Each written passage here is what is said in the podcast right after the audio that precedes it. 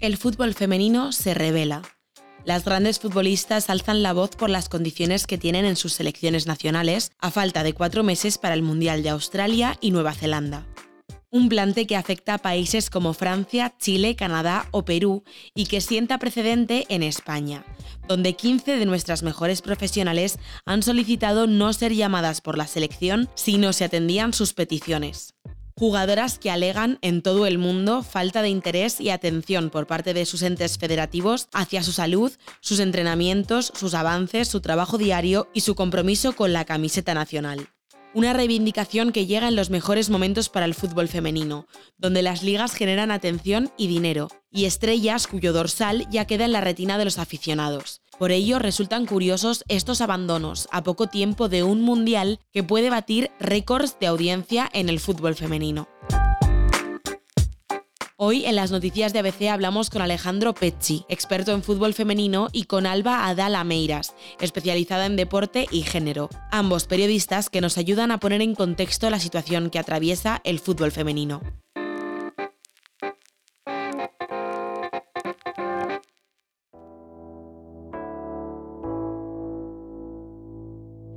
El pasado mes de septiembre, 15 jugadoras de la selección española renunciaban a ser llamadas por su entrenador, Jorge Vilda.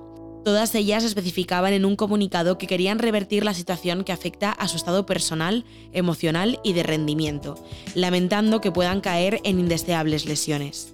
Lo que pasó con las 15 eh, fue algo que, sucedió justo después de la Eurocopa, cuando nos eliminó Inglaterra. Y en ese momento ya las jugadoras venían desde hace ya un tiempo, pero en ese momento a cierto sector del equipo le hizo entender que había que, que tenían que sucederse ciertos cambios dentro de la selección para que la selección española femenina que han sido campeonas de Europa y muchas de ellas son las mejores del mundo en su puesto pues tenía que haber ciertos cambios dentro de la, de la, selección española femenina para que el equipo fuera capaz de ganar torneos como la Eurocopa o el Mundial. Son conscientes de que pueden ganar cosas, pero hay ciertas cosas dentro de la selección que impiden o que ellas entienden que impiden que puedan conseguir este tipo de, de logros. Públicamente la decisión de este grupo de jugadoras llegó a calificarse por parte de algunos sectores de capricho o chantaje, pero la apuesta de estas deportistas estaba clara renunciaban a su economía y su progreso profesional,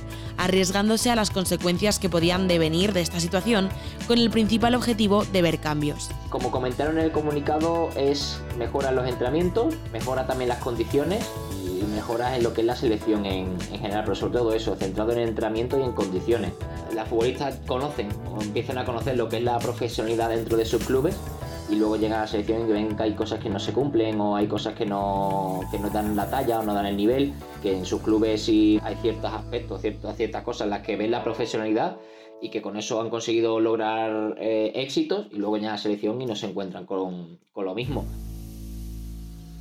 Siguiendo la estela de las futbolistas españolas, Wendy Renard, la capitana y futbolista más destacada de la selección francesa, anunciaba su renuncia a vestir con la camiseta del equipo galo.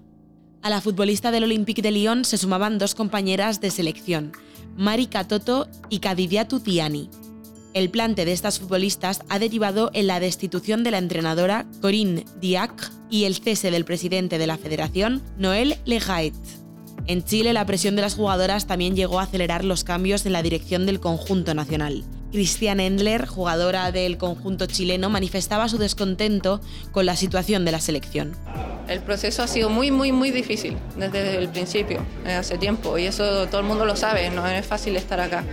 Eh, ha sido complicado, hemos luchado en contra de muchos factores que han afectado la selección y cuando tú haces una y otra vez y otra vez lo mismo y no tienes resultados, quiere decir que hay algo mal y que, algo hay que cambiar y, y, lamentablemente nos seguimos golpeando con la misma puerta una y otra vez. La gente no sabe todo lo que hay atrás también la selección canadiense femenina vivió uno de sus momentos más tensos al comparar las atenciones que recibieron ellos frente a ellas en el Mundial de Qatar. Como resultado se declararon en huelga, aunque sin mucho éxito, y gracias al apoyo de sus compañeros consiguieron el cese de su presidente. Canadá es un país a nivel de igualdad bastante avanzado, pero lo que está pasando con la selección femenina de fútbol es un claro ejemplo de que el deporte y que las deportistas siguen siendo el último eslabón en el que se destinan recursos, a pesar de que ellas son las actuales campeonas olímpicas. Es que eh, muchas veces se exige a las deportistas es que tenéis que generar dinero para poder recibir recursos, es que tenéis que generar impacto, es que tenéis que generar para poder recibir pero es que ellas están generando más que ellos. Entonces, ¿en qué punto tiene sentido esa justificación que nos han dado? En ninguno. En el primer partido, tras su fallida huelga en el que se enfrentaron a sus vecinas estadounidenses, las jugadoras lucieron una camiseta que decía enough is enough. Suficiente es suficiente, recibiendo el apoyo de las jugadoras americanas. En Estados Unidos, por ejemplo, hay muchas becas deportivas. El fútbol femenino, bueno, a nivel mundial, que voy a decir, de Estados Unidos, que es la gran potencia del fútbol femenino, ha ganado numerosos mundiales, ha ganado Juegos Olímpicos, genera muchísimo más que los hombres. A nivel económico, estoy hablando que siempre es esa justificación que nos dicen, es que no generan más. Estados Unidos, la selección femenina, ha ganado infinitamente más que los hombres, ha generado muchísimo más dinero, pero han tenido que plantarse hace poco tiempo para reivindicar cobrar lo mismo, porque estaban cobrando menos a pesar de generar más. Y han conseguido equiparar esos sueldos, han conseguido equiparar ayudas. Estados Unidos es el equipo que más mundiales cosecha.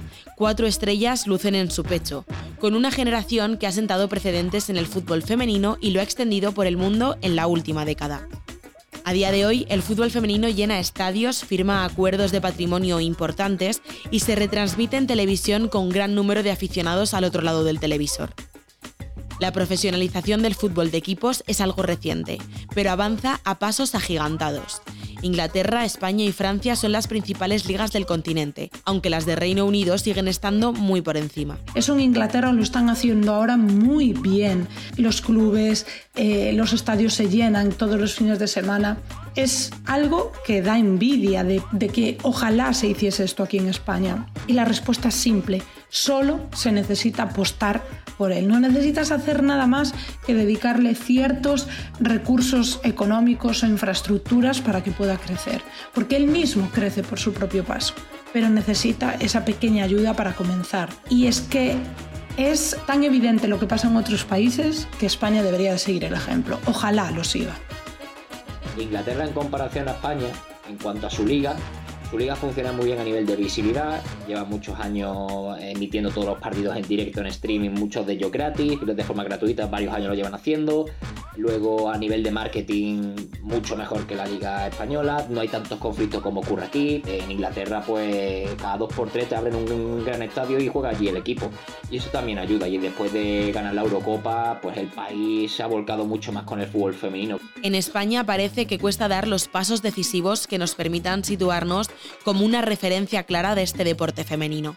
Al final, muchas jugadoras y, lo que se transmite de España al resto de, Europa y del mundo es que aquí pues, somos una liga donde hay campos que no son buenos, donde hay problemas con las árbitras y no se empieza la liga, hay problemas con ellas, luego hay problemas con clubes, eh, lo de la selección, etcétera. Y eso es lo que se está transmitiendo fuera de, de España, es decir, que somos una liga caótica en ese, sentido. La profesionalización de este deporte en nuestro país se dio en el año 2020, con la firma del primer convenio colectivo, que aún se encuentra muy lejos de cubrir todas las necesidades para una profesionalización efectiva. Aún así, en su momento, esto produjo un paso adelante en el fomento de nuestro fútbol. Ahora, sindicatos y clubes negocian la firma de un nuevo convenio. Juanjo Martínez, presidente del sindicato Futbolistas ON, detalla lo que se busca con esta nueva firma. Cuando se firme el nuevo convenio colectivo, que será el segundo histórico, afectará a todas las jugadoras de la Liga F, pero también se le obligará a todos los clubes que participen en ella. Eh, hay cuestiones muy, muy importantes como es el aumento salarial, la eliminación de la parcialidad, es una conciliación y maternidad, es apoyo a la salud mental y otras materias que son muy importantes de cara a su desarrollo profesional que estamos poniendo encima de la mesa ahora mismo en, en el convenio y la mesa negociadora. El nivel del fútbol femenino español no se cuestiona. The best of the world is Alexia Putellas. ¡Felicidades! Contamos en nuestros campos con la mejor jugadora del mundo por segundo año consecutivo, Alexia Putellas, y equipos de nuestra liga consiguen alzarse en el Olimpo europeo, Pero la búsqueda de una profesionalización que llegue a igualar condiciones con otras ligas, como la inglesa, avanza lentamente, y el conflicto en la selección no ayuda a revertir la situación. Las personas que seguimos el deporte femenino y concretamente el fútbol femenino somos conscientes de ello y no nos importa llegar a ese punto de perder prestigio porque sabemos que es necesario que ellas reivindiquen su espacio, reivindiquen sus derechos y lo reivindiquen como ellas consideren que sea necesario. Por lo tanto, esto debería hacer reaccionar a las instituciones, a los clubes, a las federaciones, a las personas que toman las decisiones dentro del mundo del fútbol, sabiendo que esto les va a hacer perder dinero, que esto es lo que ellas quieren. Que tantas jugadoras en tantos países en un momento clave para su carrera decidan plantarse y decir basta puede hacer reflexionar a la fuerza a élites del deporte, ya que un mundial sin los nombres de muchas de estas estrellas podría suponer una pérdida de espectáculo y audiencia. Si hay ciertas jugadoras que no van al mundial, está claro que va a perder en, espectacularidad. O sea, un mundial, por ejemplo, sin Patrick Harros, sin Mariona, sin Aitana, sin Wendy Renard, eh, Katoto, jugadoras que jugadoras que a día de hoy pues, se han puesto en contra de ir al mundial o de ir con su selección si continúan las cosas como están. A nivel de afición, lógicamente, va a traer menos público si no tenemos a la mejor selección posible. En nuestro país, unas semifinales de Champions llegaron a reunir a cerca de 92.000 aficionados en el Camp Nou el pasado año, y las ligas venden sus derechos televisivos por millones de euros. En Inglaterra, la media de asistencia a un partido de liga es de 6.000 aficionados ha demostrado durante todo este tiempo que el fútbol femenino interesa, interesa porque ha empezado a venderse, ha empezado a aparecer en los medios, a aparecer en las televisiones y la sociedad empieza a conocerlo. Cuando la sociedad empieza a conocerlo, las niñas empiezan a sentirse reflejadas. Esto es tan importante para el crecimiento social que las niñas vean referentes dentro de todos los ámbitos, pero sobre todo ahora aquí estamos hablando del fútbol, que ellas vean que pueden ser entrenadoras, que pueden ser árbitras, que pueden ser jugadoras, que pueden ser directivas, que puedan ser periodistas deportivas, porque entonces empezarán a plantearse la realidad de una forma igualitaria. Si queremos que jugadoras como Alexia Putellas, Aitana Bonmatí, Mapi León, Christine Edler, Uona Badji, entre otras muchas, sigan siendo referentes para esas niñas, de las que hablaba Alba Adalameiras, debemos cuidar a quienes construyen este deporte desde lo más bajo del estadio, las que lo construyen desde el verde. Más noticias. El aumento de las cotizaciones que promueve el gobierno no cubrirá el gasto extra en pensiones. Según los expertos, la reforma de las pensiones que promueve el Ministerio de José Luis Escriba y que afecta a las cotizaciones de los empresarios con el fin de recaudar dinero no cubrirán ni la mitad del gasto extra de las mismas. El aumento de la recaudación anual con esta medida se prevé en apenas 8.000 millones de euros, aunque el gobierno aún no ha anunciado el impacto de estas medidas. 55 militares ucranianos ultiman ya su formación con los tanques Leopard en España. Los militares afrontan ya su cuarta semana de formación con estos carros de combate que el gobierno español proporcionará a Ucrania. Lo hacen en el Centro de Adiestramiento de San Gregorio, en Zaragoza. Instructores españoles en esta maquinaria llevan enseñando a los combatientes desde el 16 de febrero a utilizar este complejo arma de guerra. Puedes escuchar cada día este boletín en abc.es y en iVox, o también pedírselo a Alexa, Siri y al asistente de Google. Para más información, ABC